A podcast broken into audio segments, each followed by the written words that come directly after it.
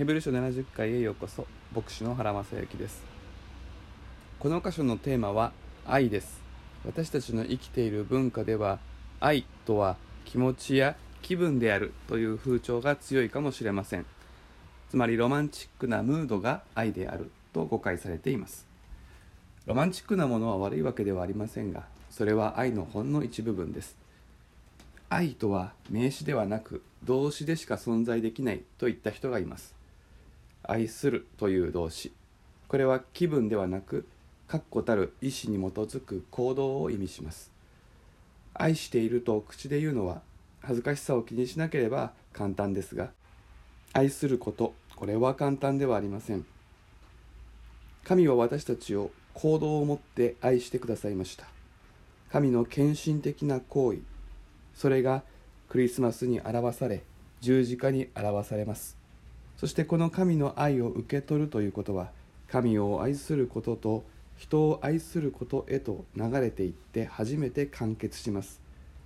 愛は循環してこそ愛として成立するのです。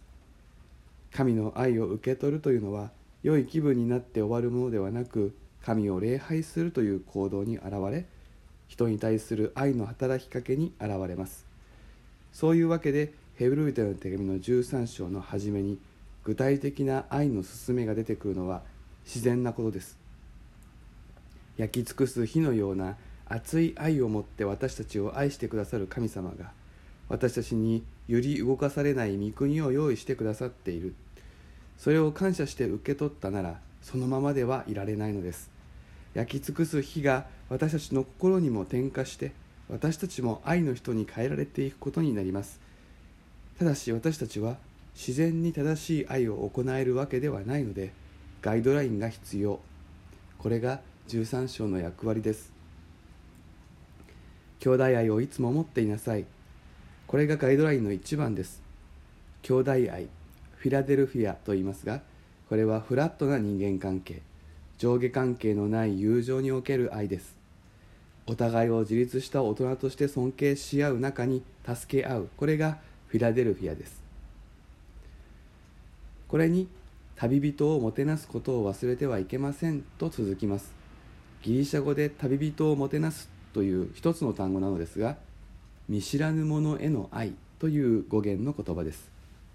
兄弟愛が見知った間柄の愛なのに対してもてなしは見知らぬ者への愛です。昔の旅は今よりもずっとずっと危険でした。旅先で良い家に宿ることができるかどうかは大きな問題でした。保護を必要とする見知らぬ者への愛は勇気の必要な行為です。忘れてはいけないと言われています。仲間内で大切にし合うことは悪いことではありませんがそこにいつでも見知らぬ者が入ってこられるスペースがあるようにということです。特にこれは個人に言われているのではなく教会全体に言われていることでしょう。ここでは敵を愛することについては言及されていませんが私たちの愛は神の愛を見習うものであるゆえに人を分け隔てすることのない愛であることが求められます。もちろん見知った中と見知らぬ者への愛はその方法は異なるでしょう。しかし愛は閉じられた関係の中に置かれるとすぐに腐るという性質を持っている。このことを覚えておかなくてはなりません。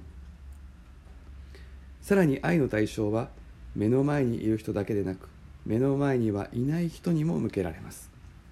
とりわけ愛を必要としているのは牢につながれている人々虐げられている人々です。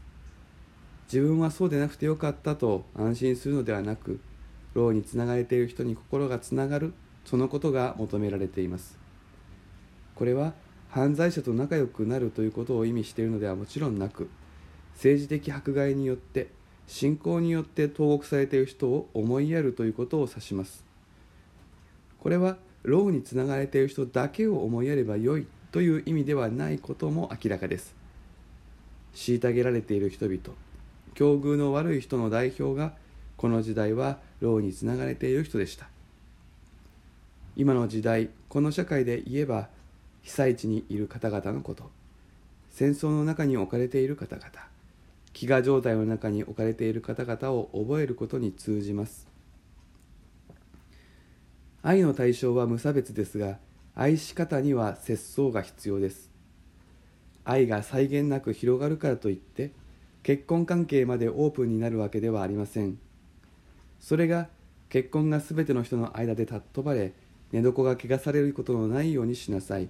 神は陰行を行う者と寛容を行う者を裁かれるからです。という言葉がここで登場してくる意図と意味です。性的な愛の関係は閉じられていなくてはいけません。ここを履き違える人が当時の教会には一定数いたようです。それで同じようなことがコリントの教会においても戒められています。また人を愛するべきであって愛することなら何でもよいということでもありません。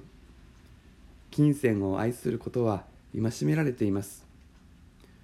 お金のためなら何でもするとかお金さえあれば何でもなるといった考えになっていったら霊的に危うい状況です。今持っているもので満足する生活こそ本当の豊かさでありそれは必要なものを主は満たしてくださるという信仰に支えられて成立します。さて以上の勧めは私たちの生き方を導く良いガイドラインですがユダヤ人キリスト者たちにとってここに何か新しい洞察があったでしょうか？いいえ少しも新しいことはありません。そこがこの箇所のもう一つのポイントです。新しい啓示新しい時代新しい契約が始まったということ。そこでユダヤ人たちは今までの馴染みの宗教生活から新しいところへ踏み出すことに招かれていました。しかし同じ神様が導くのであり愛することをもてなすこと苦しんでいる人とのつながり結婚生活を大切にし金銭に執着しないことこういったことは一貫して変わりません。できていたかどうかは別としてこれらは大事にされるべきだと昔から考えられていたことです。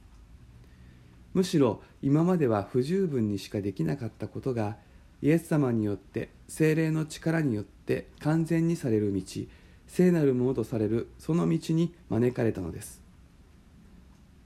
私たちも信仰の有無にかかわらず愛することもてなすこと苦しんでいる人とつながり結婚生活を大切にし金銭に執着しないことこれが無価値のものとは思わないし良いことだと思うでしょ